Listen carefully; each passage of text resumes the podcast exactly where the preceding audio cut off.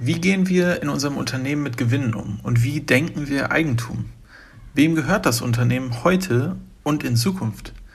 Wer profitiert im Erfolgsfall wie stark und kann unser Unternehmen jemals zum Spekulationsgut am Kapitalmarkt gemacht werden? Welche Werte liegen unserem Handeln in all diesen Bereichen eigentlich zugrunde? Das sind große Fragen, die an der DNA der Organisation rühren, zu denen es aber früher oder später Antworten braucht. In dieser Episode spreche ich, Benedikt, einer der Kurswechsler, mit Achim Hensen, Gründer der Purpose Stiftung und Purpose Ventures, über Unternehmen, die sich selbst gehören und ein neues Eigentumsverständnis.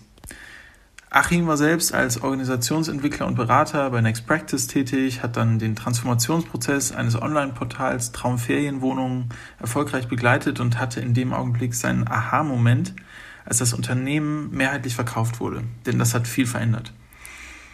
Dann gründete er 2015 mit anderen UnternehmerInnen Purpose und hilft seitdem Unternehmen durch Verantwortungseigentum dauerhaft unabhängig und sinnorientiert zu bleiben.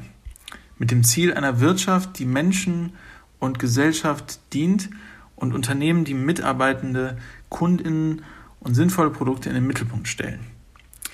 Du erfährst in dieser Episode mehr über die Entstehungsgeschichte von Purpose, über die zwei Prinzipien Sinnorientierung und Selbststeuerung, zu denen sich die Unternehmen in Verantwortungseigentum verpflichten.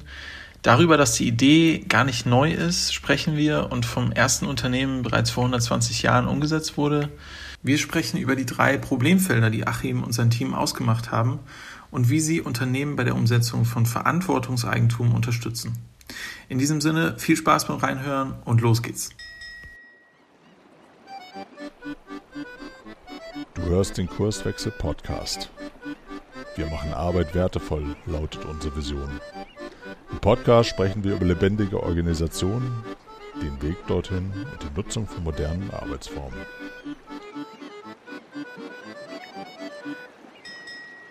Jo, moin und herzlich willkommen hier beim Kurswechsel Podcast. Achim, schön, dass du da bist. Ich grüße dich, schön, dass ich hier sein darf. Sehr gut. Ähm, wir hatten ja ein Vorgespräch, ist auch schon wieder ein Monat oder zwei her, also äh, aber ja. wir hatten ja so ein paar Notizen aufge, aufgeschrieben und äh, üblicherweise beginnen wir hier diesen Podcast mit der Frage so, wer, wer bist du, was machst du? Äh, vielleicht startest du einfach mal und erzählst ein bisschen von dir. Du meinst mit so einer ganz einfachen Frage wie, wer bist du, startest du mal durch, ja? Genau.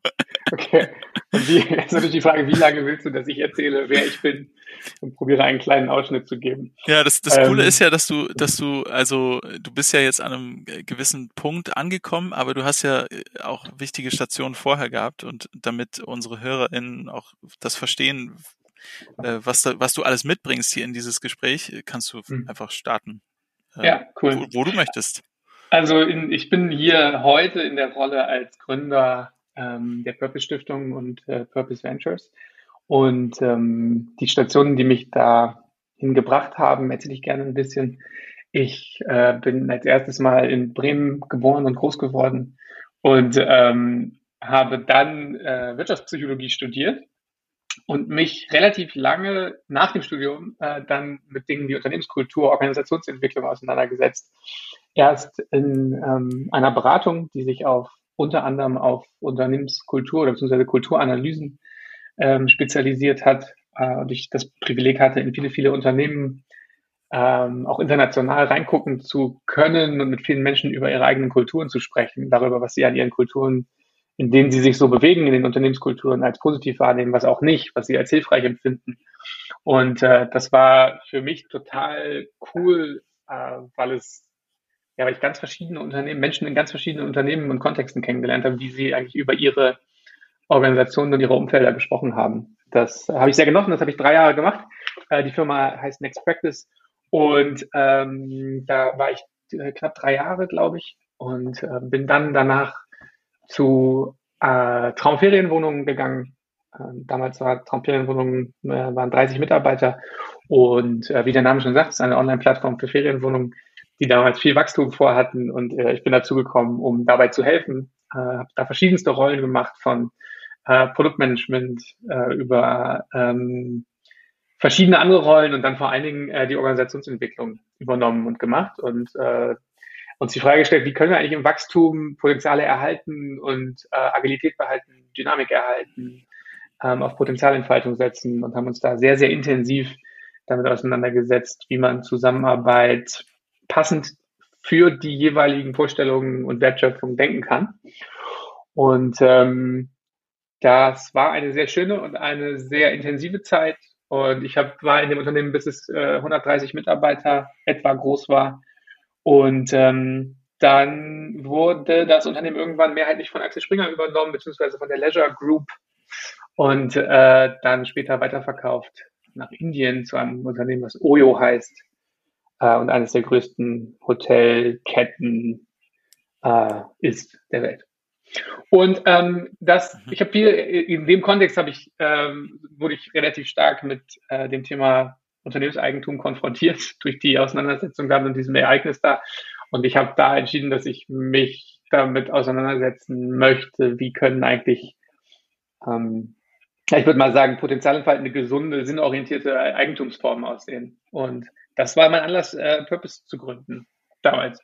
Und was sich für mich durchzieht, ist, ich bin, hm, ich, ich merke, dass ein Anliegen von mir ist, mich da einzusetzen, wo, wo man dazu beitragen kann, dass Menschen in ihr Potenzial kommen, dass äh, Organisationen in ihr Potenzial kommen, weil was mich tatsächlich sehr, sehr begeistert, ist die Frage der Zusammenarbeit von Menschen. Ich glaube, das macht das, die, das was wir miteinander können, nämlich zusammenarbeiten, dass uns das tief, also dass das was tief Menschliches ist und dass uns das sehr besonders macht als Menschen. Und äh, ich glaube aber, dass wir ganz viele Dinge erfunden haben, die Zusammenarbeit nicht unbedingt fördern, sondern Zusammenarbeit eher schwieriger machen.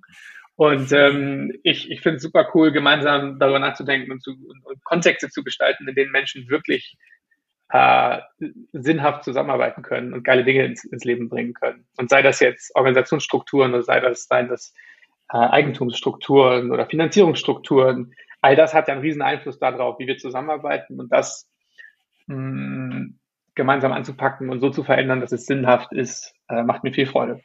Und ähm, genau, das war ein sehr, sehr schneller Abriss ähm, darüber, was mich so dahin gebracht hat, wo ich, wo ich heute bin. Ja, Danke. Also äh, das Schöne daran ist äh, aus meiner Sicht, dass du so viele Sachen zusammenbringst.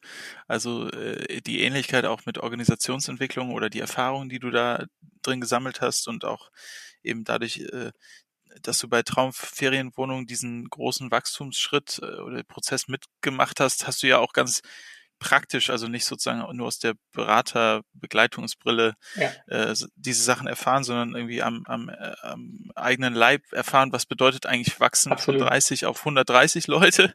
Ja. Aber was bedeutet das auch, wenn die, wenn die Firma, in die man sein Herzblut steckt, ähm, verkauft wird zu größten Anteilen und was hat das dann ja. für Konsequenzen und und äh, und du bist ja dann du hast ja dann auch entschlossen okay äh, dieses Problem oder diese Herausforderung, die dadurch entsteht, die willst du nochmal anders angehen. Ne? Also du hast sozusagen ja. auch gleich was daraus gemacht eigentlich, was du erfahren hast. Ja. Ja, ich würde das sogar, ich würde noch einen ganz kleinen Schritt vorher anfangen. Ich hatte schon den Eindruck, auch vor dem, ähm, vor dem Verkauf, wo ich dann sehr direkt mit dem Thema Eigentum konfrontiert war, ähm, habe ich schon vorher auch gemerkt, in der, in der Entwicklung dieses Unternehmens und der Organisation sind immer mal wieder so Spannungen aufgegangen, äh, wo ich mich gefragt habe, wo kommen die jetzt eigentlich her? Und wo, also eher so ein Gefühl von Inkohärenz oder so ein, so ein, hey, geht hier nicht noch mehr? Also kann man, irgendwas hindert uns noch daran, so richtig ins Potenzial zu kommen und irgendwo ähm, gibt es noch Spannungen, die ich mir nicht so richtig erklären konnte. Ähm, und dann habe ich schon damals auch sozusagen relativ naiv einfach in die Bücher geguckt, von denen ich viel halte, ähm, habe mir so die angeguckt, was schreiben so die Soziokraten, was schreiben die, was schreibt der liebe Freddy Laloux ähm, und habe mir mich einfach gefragt, hey, gibt's, machen die sich auch Gedanken über über Eigentum? Weil die haben ja alle sehr sehr coole Sachen geschrieben über Pioniere der der, der anderen Art der Organisation in der Zusammenarbeit, aber haben die sich eigentlich auch darüber Gedanken gemacht, wie das mit dem Eigentum ist?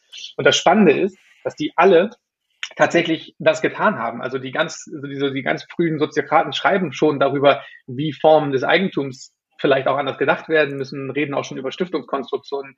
Ähm, und auch der liebe Freddy Laloux in seinem Reinventing Organizations schreibt darüber, dass es eine, er nennt das äh, schwierige Beziehung zwischen, wie er das nennt, seinen, seinen Thiel-Organisationen und äh, dem, dem klassischen, heute herrschenden Unternehmenseigentum gibt. Und ähm, das Problem war, äh, die, schreiben zwar alle darüber, aber es hat niemand so richtig eine Lösung angeboten oder auch wirklich tiefer mhm. beschrieben, wie man es eventuell auch anders machen kann. Also da, wo es wahnsinnig viele Beispiele offensichtlich dafür gibt, wie Menschen Zusammenarbeit äh, passend oder anders denken, ähm, gibt es nicht so, gab es für mich damals nicht so wahnsinnig anfassbar Beispiele dafür, wie man Eigentum auch anders denken kann, Unternehmenseigentum. Und auch die Frage, was heißt das denn überhaupt genau? Und ähm, das war so mein erster Kontaktpunkt zum Thema Eigentum, Unternehmenseigentum. Und so richtig gemerkt und auch emotional gespürt, hm, was das bedeutet, habe ich dann tatsächlich in dem Moment, als äh, das Unternehmen damals verkauft wurde. Und ähm, jetzt mal weg davon, das irgendwie zu be bewerten zu wollen in einem moralischen Sinne, habe ich einfach gemerkt, dass etwas für mich ganz persönlich nicht zusammengepasst hat. Äh, wir haben in dieser Bemühung vieles von New Work Strukturen, wie man wie man es heute bezeichnen würde, umzusetzen, haben wir halt immer wieder über Themen wie Sinnorientierung, Eigenverantwortung, Selbstständigkeit äh, gesprochen.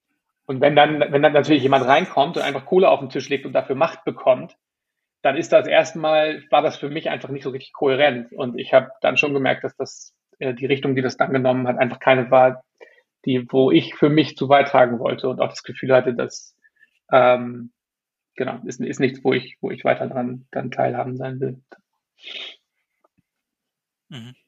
Das heißt, wenn du sagst, jemand hat Geld und dann kriegt er Macht dafür, weil er Geld auf den Tisch legt, ähm, Jetzt kann ich mir vorstellen, dass der Investor, der damals sozusagen Traum Ferienwohnung übernommen hat und es lief ja gut, äh, eigentlich jetzt gar nicht sagen wollte, äh, hier mit Macht im Sinne von, ihr macht das jetzt alles anders und so wie ich es will, äh, sondern er wollte ja wahrscheinlich, dass es genauso gut weitergeht wie bisher, aber äh, er hat halt die, die Möglichkeit, Profite davon äh, sozusagen abzuschöpfen. Ist das, äh, ja. ist das der Punkt oder, oder ist ich alleine ja, die ich, Möglichkeit, ich glaube, dass er Macht ja. ausüben könnte, dass, mhm. er, dass er alles weiterverkaufen könnte oder dass er der Eigentümer ist, ist das schon der Punkt, der, der dich da gestört hat?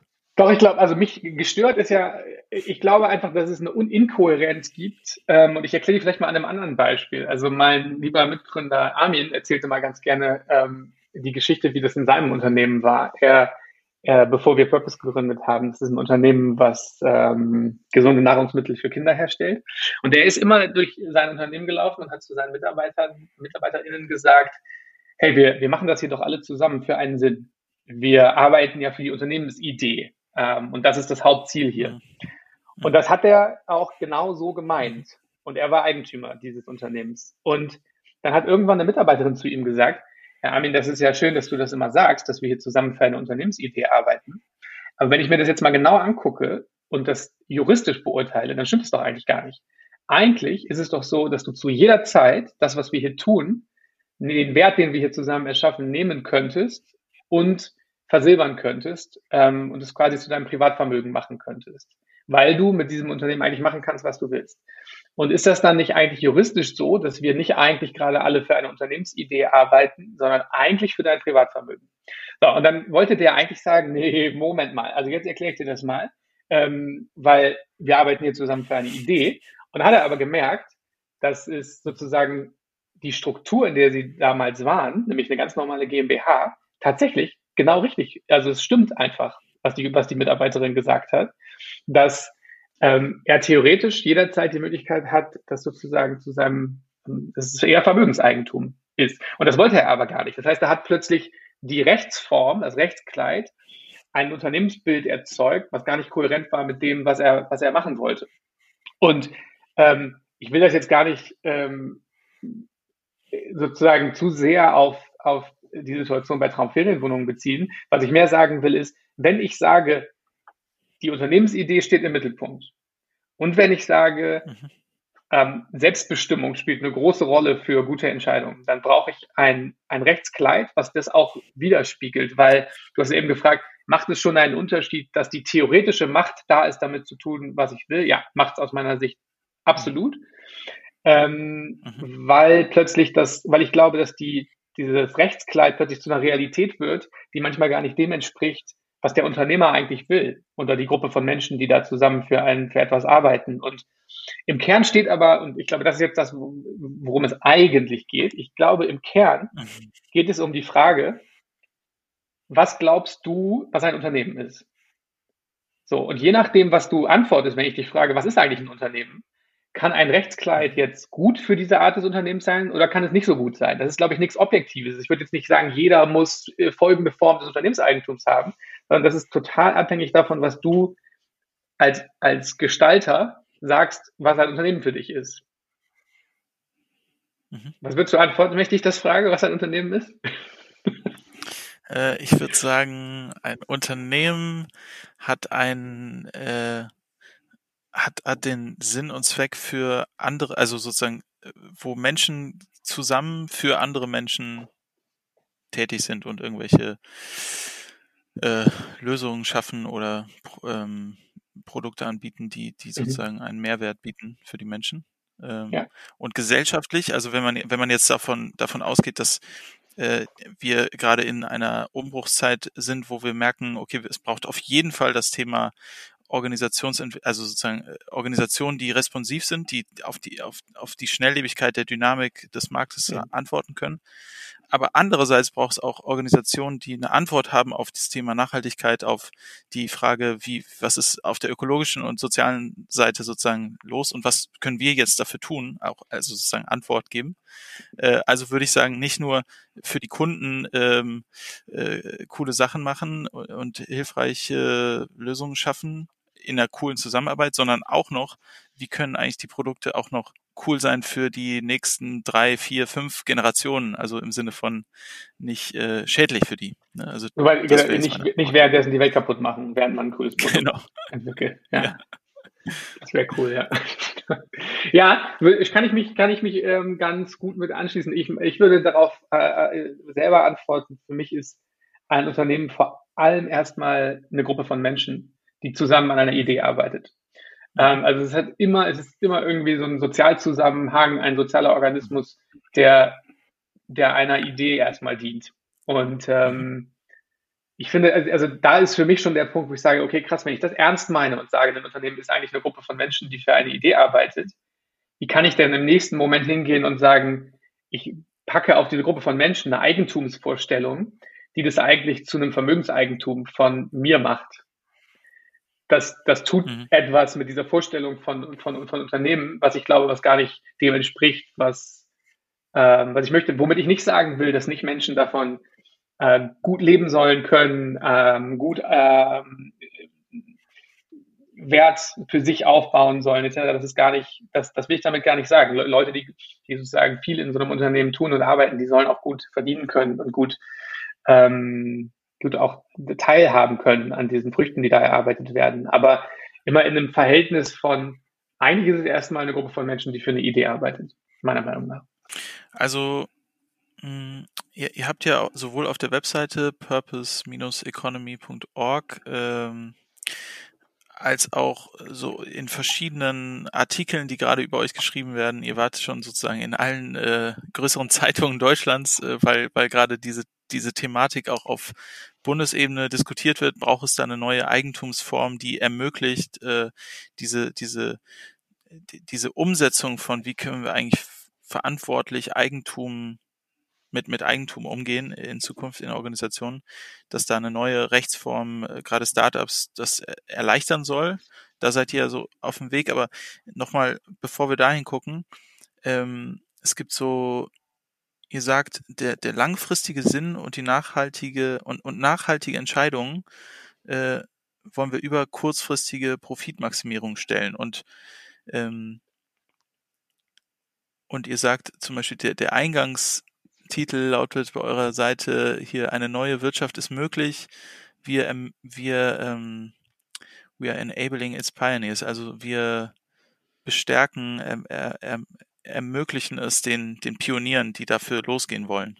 Mhm. Jetzt hast du gesagt, ihr, ihr denkt schon Unternehmen anders, mhm. also nicht so als nur Profitmaximierungsort äh, oder, äh, oder als Eigentum.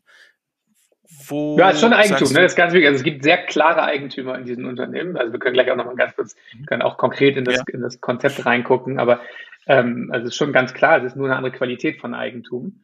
Und was mir auch noch kurz, wenn ich unterbrechen darf, wichtig ist zu sagen, wir, wir denken Unternehmen und Eigentum auf eine bestimmte Art und Weise, aber nicht sozusagen, wir machen das ganz neu. Und ich glaube, es gibt ganz, ganz viele Unternehmen, die das so tun, die das schon sehr lange so tun und die das komplett auch so leben.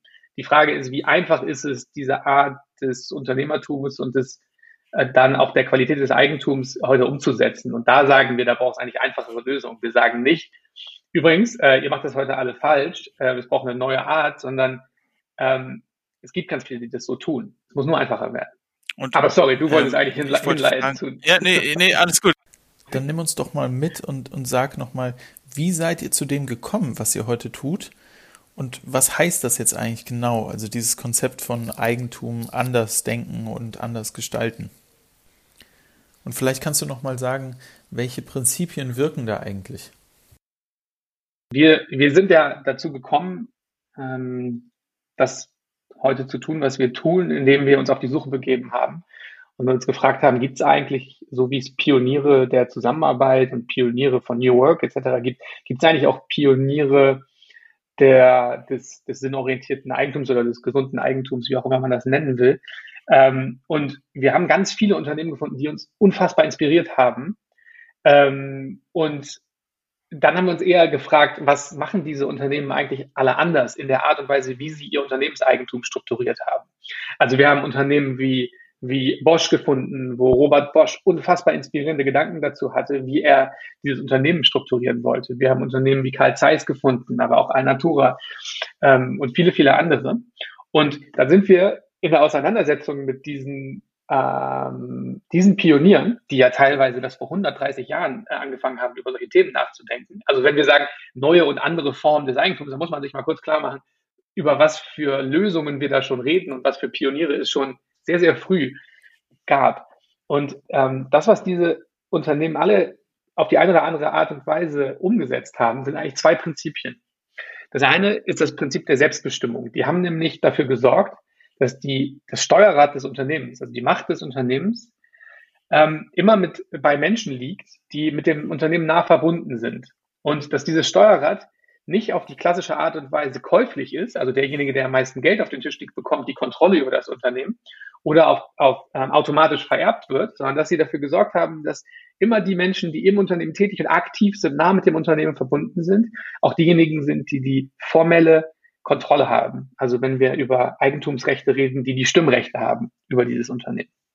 So, und das zweite Spannende ist, dass die, das zweite Prinzip ähm, ist das Sinnprinzip. Die haben nämlich auch wieder auf die eine oder andere Art und Weise alle sichergestellt, dass die Gewinne des Unternehmens vor allen Dingen dafür da sind, dem Unternehmenszweck zu dienen. Also reinvestiert werden in die Unternehmensidee.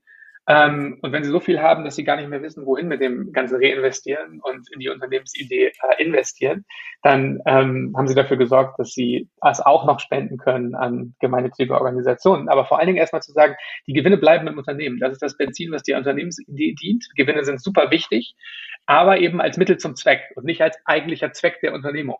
So, und jetzt haben wir uns das angeguckt, haben, wir haben gemerkt, krass, die haben alle das nicht nur als, die haben nicht so einen Werteworkshop gemacht und haben das irgendwie im Eingangsbereich an, an die Tür geschrieben, sondern die haben das in ihrer Eigentumsstruktur verankert, diese zwei Prinzipien. Und dann haben sie noch was richtig Geiles gemacht. Sie haben das nämlich so verankert, dass sie das nicht einfach so wieder rausschmeißen können. Dass sie nicht, wenn sie eine Nacht schlecht geschlafen haben oder wenn ihnen jemand gesagt hat, hey, ich gebe dir so und so viel für das Unternehmen, dass sie das dann nicht einfach wieder rausschmeißen können. Sie haben also diese zwei Prinzipien verstetigt und verewigt. Und das erzeugt natürlich eine, ein irres Vertrauen und eine irre ähm, Struktur, in der Menschen sich einbringen wollen. Und was sie dann, also das haben die über ganz unterschiedliche Strukturen gemacht, über Stiftungskonstruktionen, Doppelstiftungskonstruktionen, ganz verschiedene Wege, wie sie das gemacht haben. Aber sie haben es eben alle rechtlich bindend umgesetzt. Und ähm, dann entsteht sozusagen ein Unternehmen, was man könnte sagen, sich selbst gehört und was immer treuhänderisch von denen geführt wird, die gerade die besten und geeignetsten sind, dieses Unternehmen in die Zukunft zu führen. So, und wir, uns hat das einfach total inspiriert und gemerkt, krass, das ist ja in, in einer Welt, in der viele Menschen sich gerne einbringen wollen mit ihrem Potenzial in Unternehmen, die einer die Idee, die oder sinnorientiert sind, ist das eigentlich eine total schöne Form des, des Unternehmertums und des Eigentums. Und dann hat man uns gefragt, warum aber, wenn es sowas gibt, warum gibt es denn nicht mehr davon? Also warum, war ich zum Beispiel, ich habe äh, ich hab selber Wirtschaftspsychologie studiert, ich, ich hatte ganz viele BWL-Kurse. Warum habe ich nicht viel früher schon von so einer, so einer Strukturierung gehört? Warum, warum ist das nicht präsenter in der Diskussion? Und ähm, warum gibt es nicht mehr davon? Und wir sind eigentlich auf drei, in der Analyse dann auf drei Punkte gekommen. Das erste ist, es fehlt tatsächlich einfach das Wissen darüber. Bildung, Forschung, Bücher, Veranstaltungen, ähm, Presse für solche, solche Art des Unternehmertums oder Eigentums. Das zweite, ähm, es ist richtig schwer, das umzusetzen. Also Bosch hat irgendwie 20 Jahre, 40 Anwälte beschäftigt, um zu ihren Eigentumsstrukturen zu kommen. Das kannst du ja jetzt keinem Startup erzählen, dass sie das mal machen sollen. Das heißt, es braucht wirklich ganz einfache Lösungen, um das umzusetzen. Und das Dritte ist, dass es natürlich auch passendes Kapital braucht. Also wenn ich so eine Form des Eigentums umsetze, brauche ich und will ich natürlich immer noch auch Investoren haben, die mich dabei unterstützen, das Unternehmen aufzubauen. Und es muss eine bestimmte Art der Strukturierung geben, die es das ermöglicht, dass ich, ich immer noch natürlich Kapital aufnehmen kann und auch Renditen zahlen kann, aber eben auf eine Art und Weise, dass sichergestellt ist, dass irgendwann, wenn diese Kapitalkosten getragen sind, ähm, die Gewinne wieder der, der Unternehmensidee dienen ähm, und nicht die ähm, nicht plötzlich die Realisierung der Gewinne ähm, verkoppelt ist mit Übernahme von Macht und es dann darauf ausgesteuert wird. Genau, und das in diesen drei Bereichen sind wir mit der Purpose Stiftung und mit Purpose Ventures ähm, und Purpose Evergreen Capital und den anderen Organisationen, die sich so unter der Purpose Gruppe verbinden, ähm, sind wir heute aktiv und probieren genau in diesen Bereichen Lösungen anzubieten ähm, und das weiterzuentwickeln und haben da ganz, sind da glaube ich ganz gute Schritte gegangen in den letzten Jahren. Mhm. Okay, also viele Informationen auf einmal. Ich, ich fasse nochmal kurz zusammen. So, so. nee, äh, Nee, aber es ist ganz gut, da auf die Prinzipien nochmal zu gucken. Also, du hast gesagt, einmal einerseits äh, darf, darf sozusagen dieses Unternehmen als äh, ähm, Eigentum nicht persönlich vereinnahmt werden, also nicht verkauft werden. Jo, das ist mein Unternehmen, ich verkaufe, ich mache sozusagen die äh, Exit-Strategie, nachdem mein äh, Unternehmen auf einmal zwei Millionen Euro wert ist und jetzt, äh, also hole ich mein Geld sozusagen daraus und es gehört jetzt jemand anderem. Es sind aber immer noch dieselben Menschen, die du auch gesagt hast, die, die verfolgen immer noch sozusagen ein Ziel und sind da ja drinne. Ja. Mm. Und da ist der, der Unterschied, also es ist sozusagen gesichert über rechtliche Schritte, dass es nicht verkauft werden darf und äh, es wird äh, auch gesichert, dass es niemals verkauft werden darf. Also diese die Purpose äh, hält dann sozusagen, jetzt sind wir schon in der Umsetzung, also hält dann ein Prozent, wenn ich es richtig verstanden habe, und äh, sichert äh, durch ein Veto für immer, äh, dass es nicht verkauft werden darf. Ja, lass uns mal ganz bevor wir in die Lösung gehen, weil es gibt, gibt tatsächlich verschiedenste Arten und Weisen, diese, diese Prinzipien oder diese Fonds, diese Unternehmensform umzusetzen. Und du hast mhm. jetzt äh, äh, abgespielt schon auf eine konkrete Lösung, die wir, okay. die wir ermöglichen. Aber ich glaube, wichtiger ist nochmal ganz kurz bei diesen Prinzipien zu bleiben und zu sagen, was heißt das konkret? Und ähm, da ist es tatsächlich so, ich glaube, der erste geistige Schritt, den man gehen muss, um das so richtig zu verstehen, und das ist auch einer, den, mit dem wir uns am Anfang beschäftigt haben, ist, sich mal kurz die Frage zu stellen, was heißt Eigentum denn eigentlich? Und also wenn, ich, wenn ich sage, wir möchten Eigentum passend gestalten, dann muss man Eigentum auch einmal in seine Bestandteile zerlegen. Und das Spannende an Eigentum ist, mhm. dass es erstmal relativ egal ist, über was ich rede. Eigentum hat immer die gleichen Rechte in sich. Und oft bezeichnen wir, nehmen wir einfach diese Rechte des Eigentums, bündeln die und sprechen sprechen als Bündel über diese Eigentumsrechte. Also ich gebe dir Eigentum an deiner Firma und dafür gebe ich dir einen Anteil und dafür kriegst du all die Eigentumsrechte. Und diese, diese Rechte sind die folgenden. Es geht immer darum, wer hat ähm, das Fruchtziehungsrecht, heißt das, also wer hat die, die Möglichkeit, Gewinne zu kriegen. Das zweite ist das Kontrollrecht, also wer hat Stimmrechte. Und das dritte ist das Recht dazu, ähm, ein Unternehmen zu zerstören oder zu vererben. So.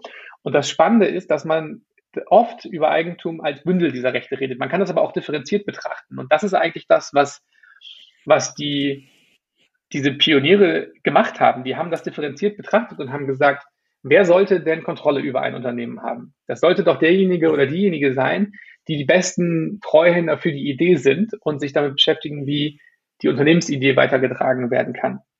Und na, das Zweite ist, dass natürlich verschiedene Stakeholder monetäre Ansprüche an, an, das Unternehmen haben können. Wenn ich, wenn ich zum Beispiel Kapitalgeber bin, dann gebe ich Kapital und habe die Erwartung, dass ich wieder mehr zurückkriege, weil ich mit ins Risiko gegangen bin. Und das ist auch völlig okay so und völlig normal.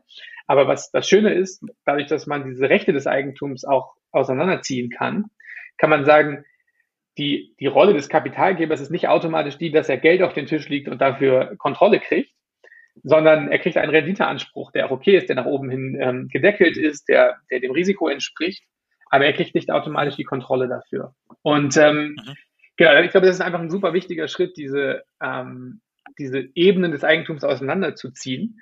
Und jetzt könnte man ja sagen, ist es nicht eigentlich super langweilig? Wir reden hier über eine, irgendwie über eine andere Eigentums- oder Rechtsform. Was ist daran jetzt eigentlich so, so besonders? Und ich möchte da nochmal drauf eingehen, weil wenn ich das konsequent umsetze, diese zwei Prinzipien, ähm, und über egal welche Lösung jetzt, ob ich das mit einer Stiftungskonstruktion mache oder über dieses Veto-Anteilsmodell, was du eben schon angesprochen hast, wenn ich das konsequent umsetze, dann breche ich mit, mit zwei sehr starken Prinzipien, wie heute Macht verteilt wird.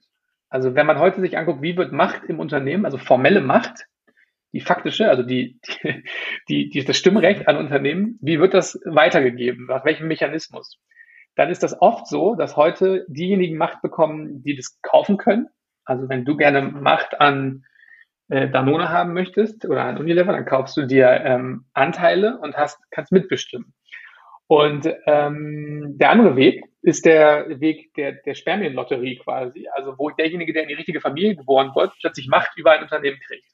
Und was jetzt dieses Konstrukt des, des Verantwortungseigentums tut, ist, diesen zwei Prinzipien ein weiteres Prinzip neben, neben anzustellen und zu sagen, wenn man dieses konsequent umsetzt, dann heißt das automatisch, dass diejenigen, Macht übernehmen, die die geeignetsten sind und die werteverwandt sind, also die im Sozialsystem sich als die herausstellen, die die nächsten passenden Treuhänder sind für die Unternehmensidee. Und das ist schon ein sehr, das ist für mich der Punkt, wo es eigentlich, äh, wo das der Akupunkturpunkt, über den wir reden, weil es tatsächlich dann darum geht, wer, wer kriegt warum Macht im Unternehmen. Und jetzt sind wir wieder bei der Frage Unternehmensentwicklung, ähm, Unternehmenskultur, Organisationsentwicklung wenn ich eine, eine, eine Organisation habe und sage, ich will dafür sorgen, dass die Fähigsten die sind, die in die Verantwortung gehen und die, die Entscheidungen treffen, dann ist eine Eigentumsstruktur, die in sich schon sichergestellt hat, dass die Verantwortung im Unternehmen bleibt, nicht käuflich ist und vor allen Dingen da, danach sucht, dass die Fähigsten die nächsten äh, die Stimmrechte mhm. übernehmen. Es ist einfach ein sehr, eine gute Basis, glaube ich, auf der viel entstehen kann. Nicht automatisch, aber es mhm. bietet eine sehr, sehr gute Möglichkeit. Mhm.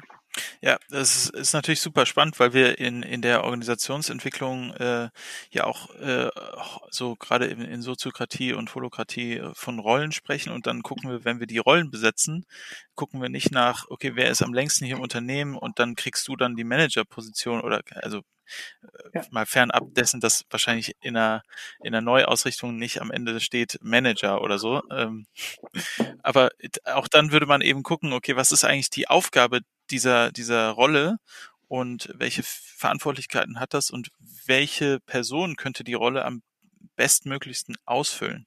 Richtig, also sozusagen, wen haben wir hier oder brauchen wir jemand Neuen, weil wir haben die Fähigkeiten einfach nicht. Ne? Also sozusagen, hey, wir mhm. brauchen Marketing und äh, hey, aktuell sind wir nur BeraterInnen und okay, alles klar, wir brauchen jemanden, der Know-how hat, äh, große Könnerschaft in Sachen Marketing, Social Media oder so, als Beispiel. Ja.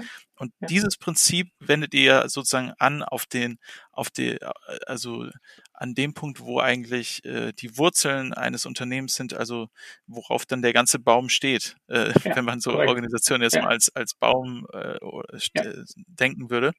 Ähm, und Richtig. vorhin, als ich dich äh, sozusagen zusammenfassen wollte, habe ich ja gesagt, einmal dieses, es ist dann treuhänderisch gesichert.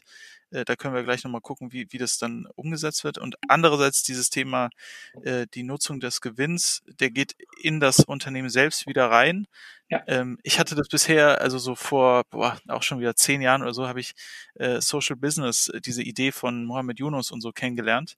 Und da, da ist es ein Prinzip schon äh, schon dabei gewesen. Also genau dieses. Also mhm. man reinvestiert Gewinne, damit der Sinn und Zweck und bei Social Business ist sozusagen die, die Idee, dass man ein gesellschaftliches Problem lösen will und mit einem Produkt oder mit einer Dienstleistung angeht.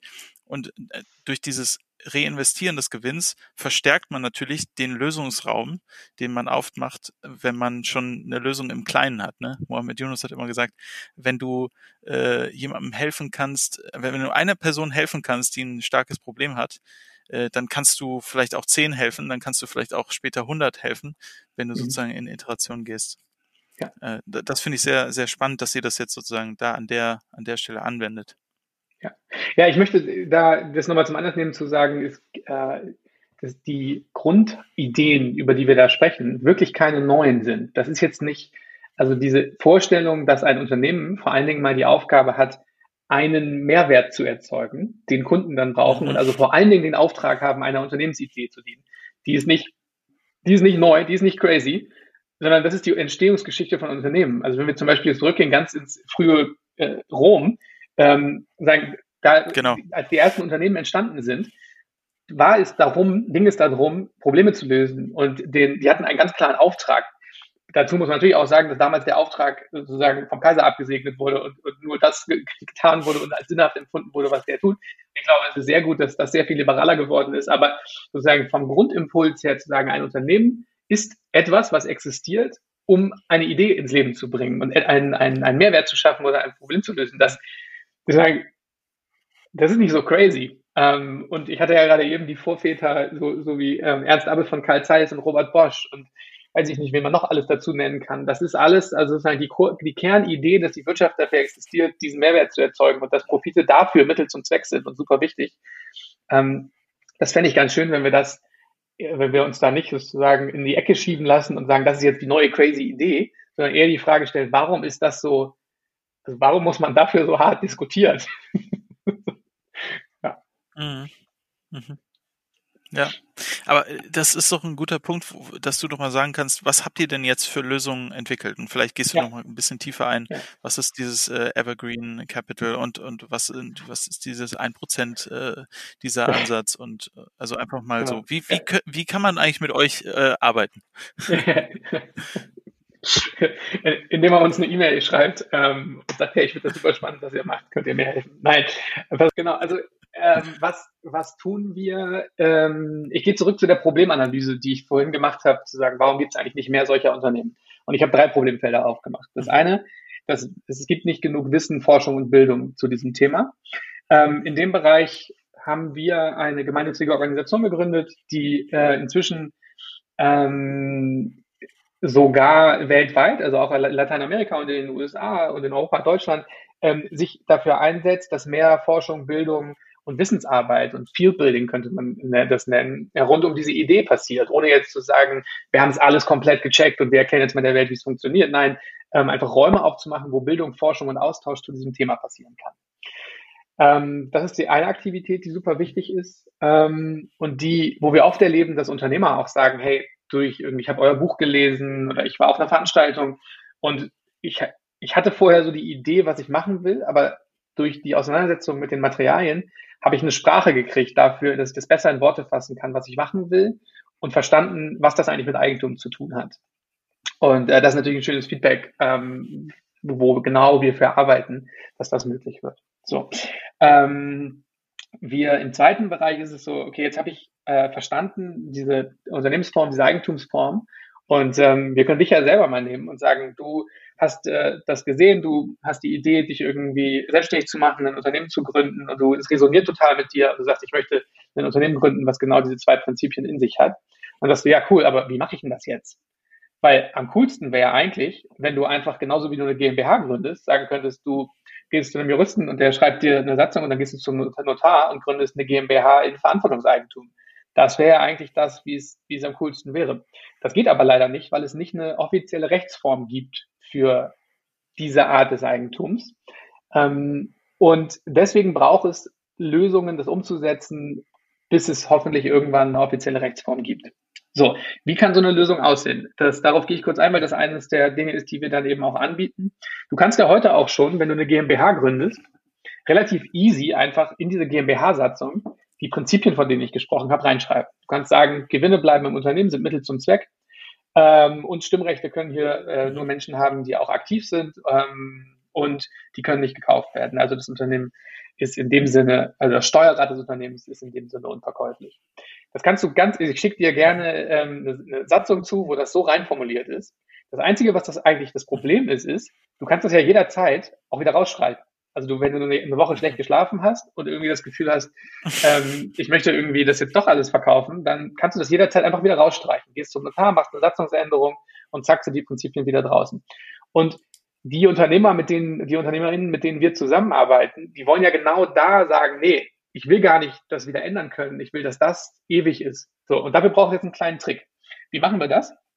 Wir machen das, indem wir von den Stimmrechten deiner GmbH gibst du ein Prozent an die Purpose Stiftung.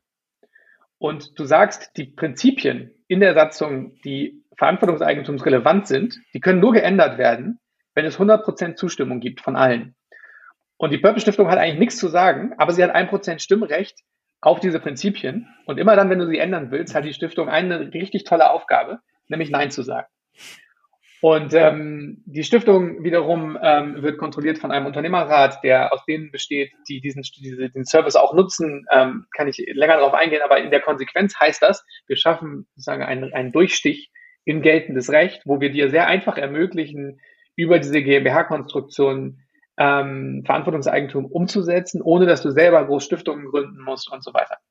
Ich muss dazu sagen, das ist, das ist so ein bisschen hacky, das ist, ist eine es wäre viel schöner, wenn es dafür ganz einfach eine, genau, wenn es einfach eine offizielle Lösung ja. dafür gäbe, die man machen könnte. Bis dahin, bis es sowas gibt, ist es, soweit wir wissen, die einfachste und beste Lösung, die man machen kann, die jetzt auch schon sehr, sehr viele Unternehmerinnen ja. gemacht haben und die wirklich gut funktioniert. Aber es ist immer noch, das sollte nicht sozusagen, das, ja. es wäre viel einfacher, wenn es dafür eine offizielle Rechtsform gibt. So. Und ähm, das ist aber wichtig. Es geht bei Verantwortungseigentum nicht darum, den, diese, diese, diese Golden Share Lösung der Purpose Stiftung zu nutzen. Das ist ein Angebot, wie man das machen kann. Es ja, gibt ja. auch viele, viele andere Wege. Stiftungskonstruktion. Ja, In Amerika kann man das mit einem Trust, mit einer Trust-Version machen und viele, viele andere Möglichkeiten. Uns geht es nicht um die Golden Share Lösung. Uns geht es darum, Wege zu finden, es einfach zu ermöglichen für die UnternehmerInnen, die es gerne äh, machen wollen. Genau. Das heißt, das ist ein wesentlicher Teil dessen, was wir anbieten, dass wir das ermöglichen.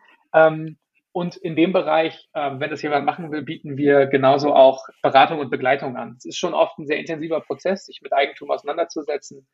Ähm, es löst interne Prozesse aus, das sind sehr persönliche Fragen. Da gehen so Dinge auf wie, hey, kann ich dann immer noch dafür sorgen, dass ich eine gute Alterssicherung habe? Kann ich äh, mir ein gutes Gehalt auszahlen? Wie gehe ich eigentlich mit den Investitionen um, die ich ganz am Anfang in das Unternehmen als Gründer gesteckt habe? Und das sind alles Fragen, die sehr gut beantwortbar sind und wo, für die es schöne Lösungen gibt. Aber da brauchst du dann eben neben, neben dem, was wir alles so veröffentlichen und, und beforschen, ähm, immer mal wieder auch Beratung. Unser Ziel ist es da, so gut es geht, Dinge zu veröffentlichen, dass es uns eigentlich nicht braucht.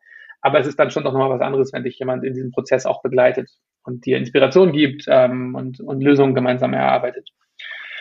So, und dann komme ich zu dem mhm. dritten Teil. Ähm, also ich wiederhole nochmal, es war, ähm, es fehlt Wissen, es fehlen einfache Lösungen und Begleitung. Und im dritten Bereich äh, haben wir gemerkt, krass, Du, du, du zum Beispiel, du hast jetzt davon gehört, du hast gemerkt, ich will das machen, du hast die GmbH gegründet in Verantwortungseigentum und dann brauchst du jetzt auch noch, sagst du, hey, ich, Moment mal, ich brauche ja passendes Kapital, vielleicht am Anfang Risikokapital oder Wachstumskapital.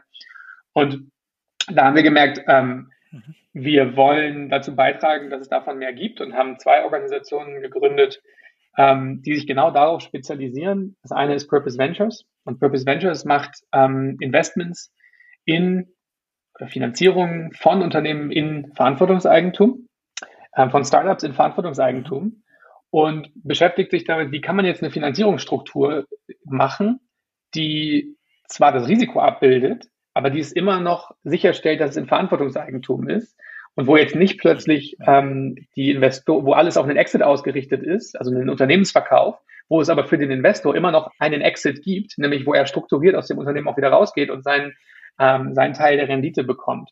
Und das, ähm, genau, das machen wir jetzt seit drei Jahren. Das äh, funktioniert sehr, sehr gut. Und wir, wir wollen da jetzt nicht irgendwie, dass Purpose Ventures immer größer und größer wird, sondern das, worum es eigentlich geht, ist, dass immer mehr Investoren merken, ach krass, das ist eine gute Art, so zu investieren. Da kann ich sicher gehen, es geht um die Unternehmensidee, ich kriege trotzdem noch meine Rendite. Ähm, und das ist einfach eine, ist, ist eine wir merken zunehmend für viele ja, Investoren auch um uns herum, ist das eine gute Option, ähm, wenn sie sicherstellen wollen, dass es da um eine nachhaltige, langfristige Unternehmung geht. Und äh, genau, das ist Purpose Ventures. Das gleiche oder was ähnliches machen wir mit Purpose Evergreen Capital, was ein sogenannter Evergreen Fonds ist, der ähm, das gleiche wie Ventures macht, aber in, in einer viel späteren Phase. Also wenn das Unternehmen schon profitabel ist und Wachstumsfinanzierungen äh, braucht oder wenn jetzt zum Beispiel ähm, der Gründer und Eigentümer das Unternehmen verlässt und in Rente geht, dann braucht es, ähm, braucht es manchmal so Überbrückungsfinanzierungen ähm, und die ermöglicht Purpose Evergreen Capital und auf die gleiche Art und Weise. Wir beide, beide diese Organisationen investieren, ohne Stimmrechte und Kontrolle zu übernehmen ähm, und mit einem, mit einem strukturierten Exit sozusagen, also mit der Möglichkeit, zwar eine Rendite mitzukriegen, aber wo klar ist, es kommt aus dem Geschäftsmodell, aus, der, aus dem funktionierenden Geschäftsmodell und nicht auf Basis eines zukünftigen Unternehmensverkaufs. Mhm. Das war mein, ja. ähm, mein Ritt Schön. durch das, was Purpose alles so macht. Äh, die letzte ja. Erwähnung sei, sei, mir auch noch erlaubt. Ähm, parallel machen wir gerade auch diese Field-Building-Arbeit, machen wir ähm, international. Also wir haben Kollegen in Lateinamerika und wir haben Kollegen in den USA, ähm, die eben das Gleiche, was wir hier in Deutschland machen, dort machen, weil ähm, es schon wichtig ist, dass sozusagen der Zugang zu diesem Thema, der ist ja sehr kulturspezifisch. Also worum geht es jetzt am meisten in Deutschland, worum geht es äh, in Lateinamerika? Das ist jetzt nichts, was man irgendwie mh, standardisieren kann ähm, und, und, und das dann einfach nur replizieren und äh, nochmal machen kann, sondern das ist sehr, sehr kulturspezifisch. Und ja, das machen wir inzwischen mit etwa 25 super coolen, lieben Kolleginnen. Das, machen wir. Mhm. Also äh, könnte man sagen, es sind nicht drei, sondern doch fünf. Nein, aber also ich, ich habe ja, fünf, also fünf, fünf, Akti fünf Aktivitäten für drei, fünf Aktivitäten ja. für drei Problemfelder. Genau, richtig, ja. So, ja. Ähm, Schön. Also was, was mir bei dem ganzen ähm, Ansatz auffällt, also ihr, ihr, ihr seid ja so roundabout 2015, glaube ich, so ungefähr ja. gestartet. Ne? Und ja. lustigerweise in, irgendwie habe ich das Gefühl, in meinem Umfeld äh, bin ich da immer ganz nah irgendwie dabei gewesen. Also mhm. angefangen mit äh, Alexander Schwedeler, der am Anfang irgendwie so irgendwie mit am, im, im Board oder im Supervisor-Board oder so war, äh, der, der, der Triodos äh, Bank hier in, in Deutschland mitgegründet hat und ähm, Armin Steuernagel, den ich aus der äh, Szene so aus meinem Bachelor, so Alanis Hochschule und sowas kenne, ähm, dann mhm ging es weiter mit den mit den Unternehmen, die gestartet sind, äh, mit äh, bei bei Neue Narrative sind meine ehemaligen Kollegen hatten wir auch hier schon im Podcast. Äh, ja, cool. Äh, wer war wer war da und, von denen? Ähm, Lena und äh, Lena war schon, Sebastian kommt noch. Ah, ja, okay, cool. äh, und, und mit Sebastian wollte ich auch mal auch, also es ist ja sozusagen ein Teil davon, da wollen wir auch mal drauf gucken. Mhm. Ähm, und genau, Soul Bottles habe ich kennengelernt und Unternehmen Mitte. Und also jetzt mittlerweile habt ihr irgendwie 100 Unternehmen ähm, von Ecosia, ShareTribe, Einhorn, Waschbär, Waldorf mhm. Shop. Ah, da hatten wir auch den Jonas hier im, im Podcast zum Thema äh, Berufs, äh, Berufsbiografie und so weiter, äh, Impact Hub. Und und ich war bei einem Event in Berlin dabei, das hieß Unfuck the Economy. Also ja.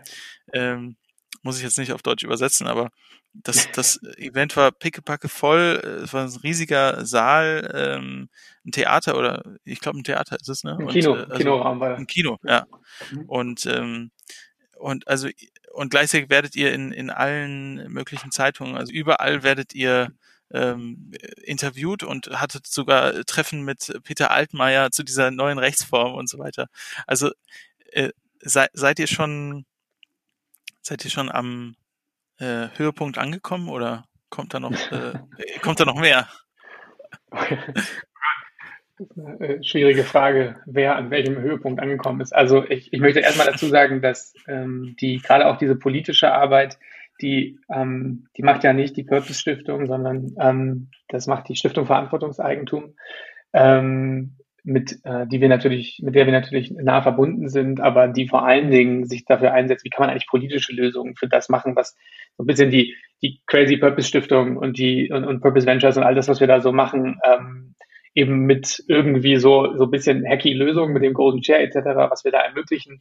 Ähm, wie kann man das auch einfach leicht ermöglichen durch politische Lösungen? Und ähm, Das machen die Kollegen von der Stiftung Verantwortungseigentum.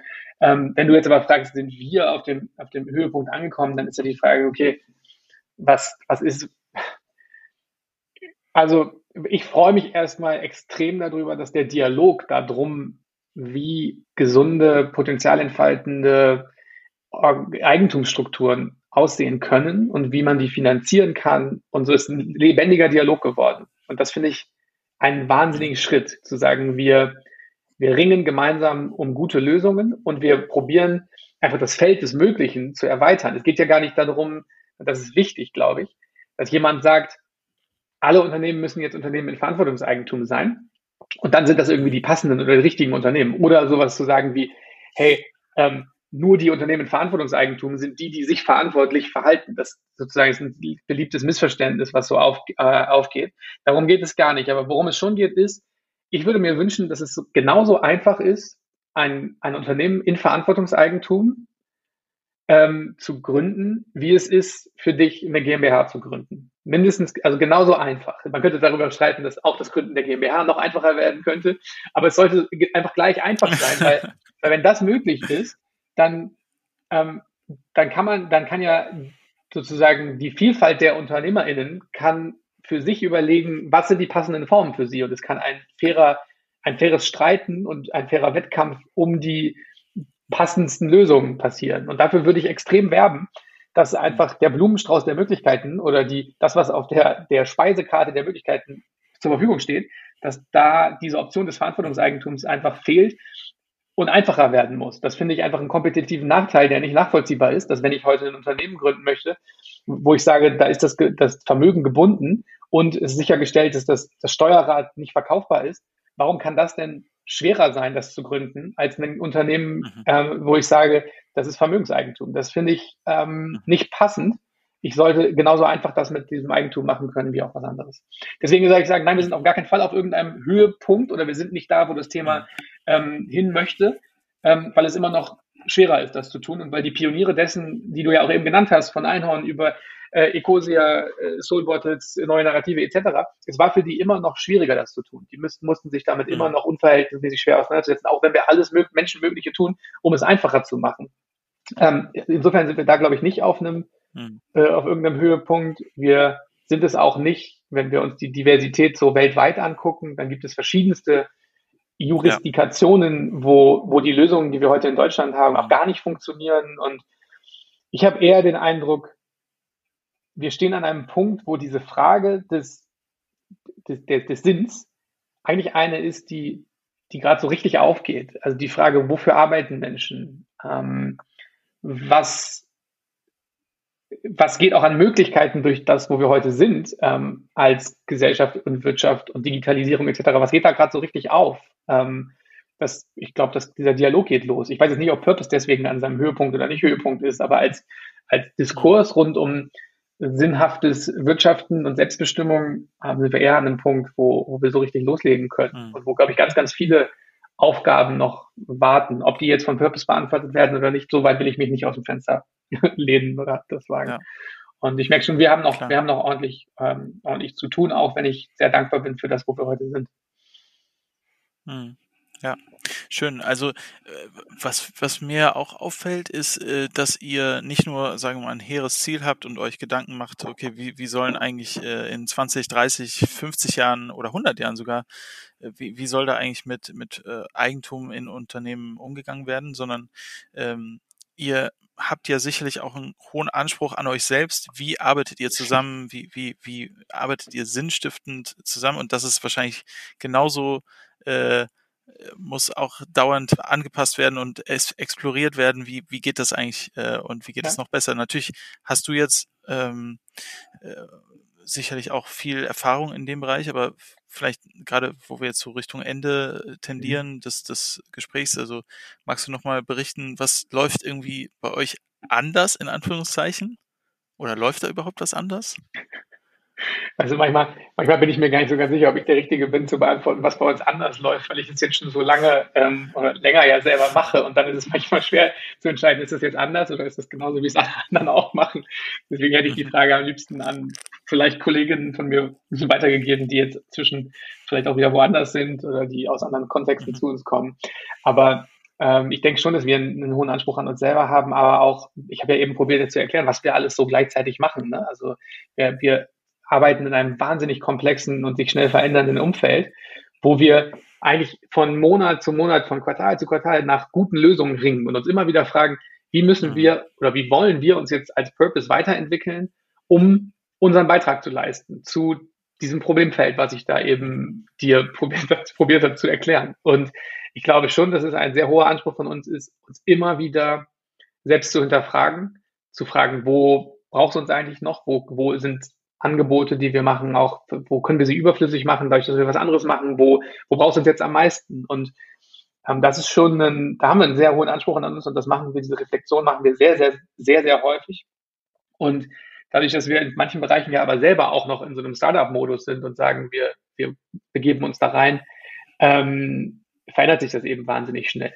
Was ich glaube, ich glaube nicht, dass wir, du hast eben meinen Anspruch oder meine Erfahrung auch angesprochen. Ich glaube, in ganz vielen Bereichen sind wir auch eine sehr, also wir sind ja eher so eine Gruppe von Organisationen und die, die innerhalb, also die miteinander agieren. Und das ist schon eine komplexe Aufgabe, da immer wieder die richtigen Lösungen oder die passenden Lösungen zu finden. Und da sind wir sicherlich, haben, sind wir noch auf einer Reise, wo wir vieles, vieles auch viel besser strukturierter machen können. Ähm, was sich bei uns, denke ich, durchzieht, ist die der ziemlich große Glaube daran, dass Selbstbestimmung, Eigenverantwortung und Sinnorientierung einfach eine, ein, ein wichtiges Thema sind. Das zieht sich vom, von einzelnen Person über Teams, über Organisationen und dann wieder auch über unser ganzen, das, was wir tun, zieht sich das einfach durch. Immer, die, immer wieder die Frage, was sozusagen, was, was, was kannst du beitragen? Wo willst du das beitragen? Und ähm, wo, wo ist jetzt gerade deine beste Rolle im Kontext von Purpose? Und wenn sich das dann mal auch noch so schnell verändert, ist das natürlich etwas, was auch hier und da mal anstrengend ist, aber was schon eine uns prägende Dauerdialog ist. Immer wieder die Frage, wo kannst du dich am besten einbringen? Wo willst du dich einbringen? Ähm, und du, ich glaube, sonst äh, machen wir sehr, sehr viele Dinge äh, anders als jetzt so dein, das, das, das Standardunternehmen. Ähm, da würde ich am liebsten meine Kollegin anrufen und fragen, wie, wie, wie, wie schätzt ihr das ein? Ähm, und natürlich ist es bei uns ja. so, dass wir selber äh, in Verantwortungseigentum sind. Also ich weiß von einem Kollegen, der sagt, ich kann hier einfach sicher sein, dass meine, meine, meine Menschen und Ener meine Menschenenergie, meine, meine, meine, meine Arbeitskraft, das, was ich jeden Tag einbringe, das dient hier einer, einer Idee, einer Sache, ein, äh, etwas, was ich glaube, wozu es wert ist, morgens aufzustehen. Und da kann ich hier eine relativ hohe Sicherheit haben und dass wir dann gemeinsam nach guten Lösungen ringen. Und das, denke ich, macht schon, ist schon einen, einen Unterschied. Und für das bin ich selber auch extrem dankbar, das so machen zu können. Hm. Ja. Hm, hm. Wenn jetzt jemand, äh, sagen wir mal, in einem, in einem Team Mitarbeitender ist oder äh, Führungskraft in einem Team, vielleicht äh, tatsächlich Geschäftsführender, Gründer, ähm, was sind so die, die, du hast jetzt schon viel gesagt, was man machen könnte. Was sind so die Baby-Steps, die man gehen könnte, wenn man in die Richtung mal was ausprobieren möchte? Ja, es ist relativ schwierig, ähm, mal auszuprobieren, ähm, mhm. Eigentum, Eigentum, anders zu denken. Das ist schon so, also das ist jetzt nicht so wie, wie wir möchten mal ausprobieren, einen coolen, agilen Prozess zu machen oder wir wollen mal ausprobieren, wie das ist, wenn wir auf eine andere Art Entscheidungen treffen oder so. Das ist ja was, was sehr iterativ dann auch immer wieder ähm, ja. getestet werden kann. Ich denke, ähm, die Auseinandersetzung mit Eigentum ist eigentlich kein Babystop, sondern ist eigentlich eine Frage, die sich dann ganz schnell nach innen richtet, nämlich zu der, wo wir angefangen haben. Nämlich, was ist ein Unternehmen für mich? In was für einem Unternehmen möchte ich gerne arbeiten?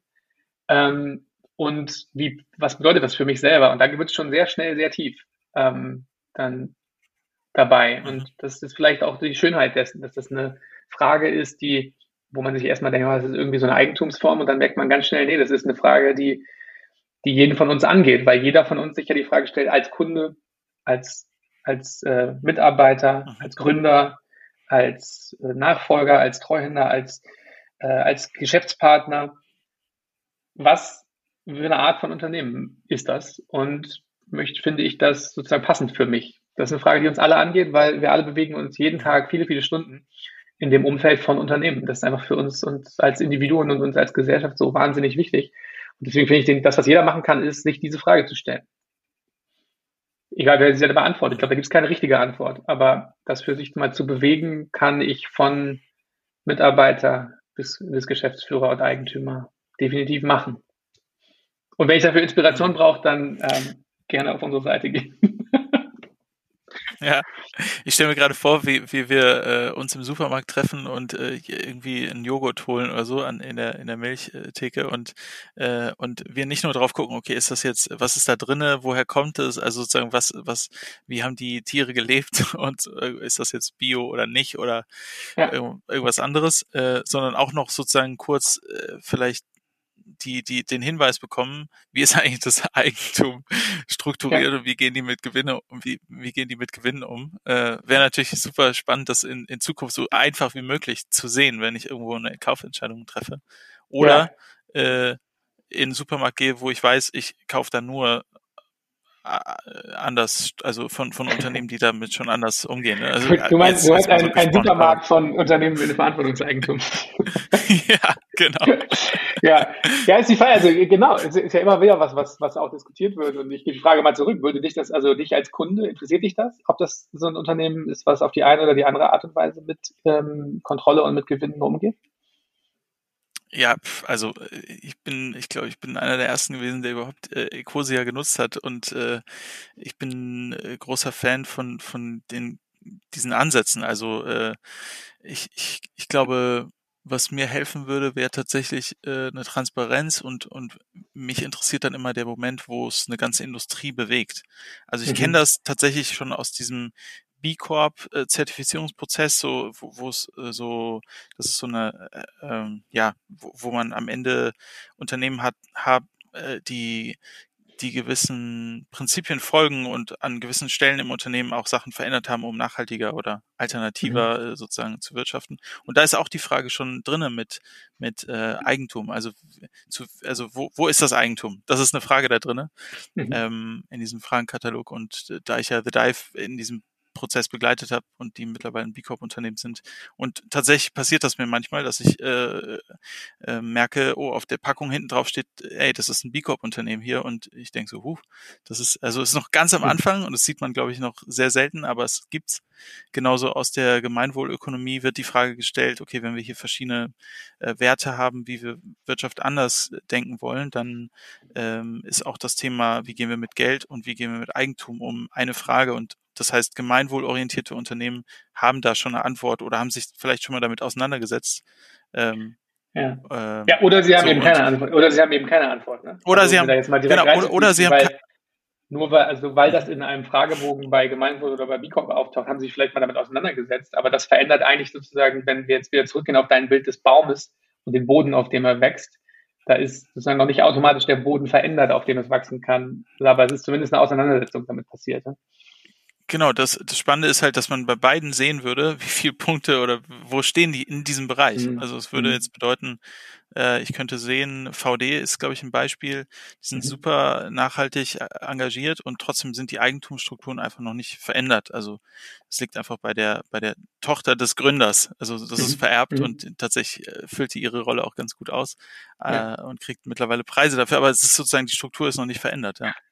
Ja, das ist übrigens auch ein spannender Punkt, weil ich ja vorhin über, über diese Vererbung gesprochen habe. Es ist durchaus so, dass in dem Konstrukt des Verantwortungseigentums wir das auch immer wieder erleben, dass tatsächlich die, es ist möglich, dass die Erben oder diejenigen, die in dieser Familie geboren werden, trotzdem sich als diejenigen entwickeln, die die passendsten sind, das weiterzuführen.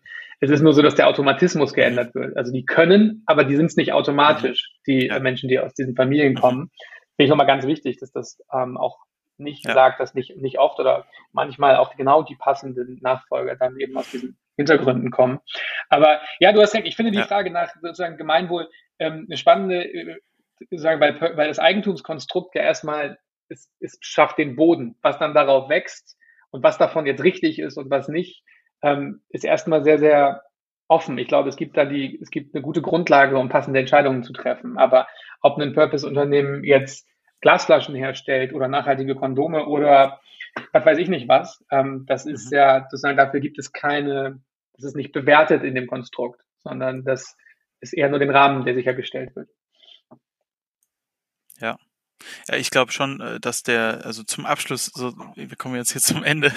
äh, ich, ich, denke, der, der Anspruch äh, und das Bewusstsein von, äh, von Konsumierenden äh, wird, wird größer zu wissen, wo, was, was habe ich auch da in der Hand, was, was, ähm, was sagt, also was, was für Werte vertreten die eigentlich, ne? Also ich glaube, diese, diese Frage wird immer relevanter und vielleicht ist auch dieser, dieser Ansatz oder die verschiedenen Ansätze, die ihr entwickelt habt mit Purpose, äh, eine Antwort darauf, eine Möglichkeit zu zeigen, also ganz konkret zu zeigen, das sind nicht nur unsere Werte, die wir an die Wand geschrieben haben, wie du es am Anfang mhm. gesagt hast, sondern äh, wir leben das. Ne? Und das ist, das ist, glaube ich, der spannende Punkt, wo, wo, wo steht es nur an der Wand und wo ist es sozusagen umgesetzt mhm. und, und sichtbar ja. und äh, in, den, in den rechtlichen Strukturen erlebbar.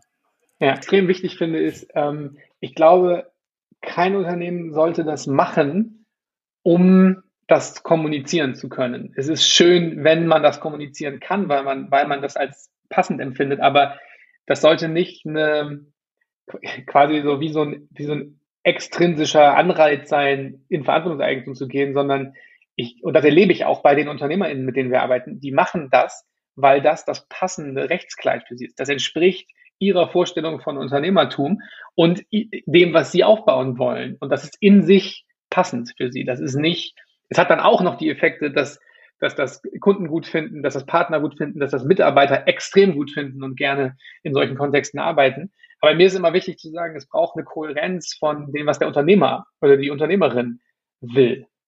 Darum geht es, dass es dazu passend ist oder, das, oder die Gruppe von Menschen, die zusammen ein Unternehmen gründet, um es jetzt mal von dem ja. einen, einen großen Unternehmer wegzunehmen.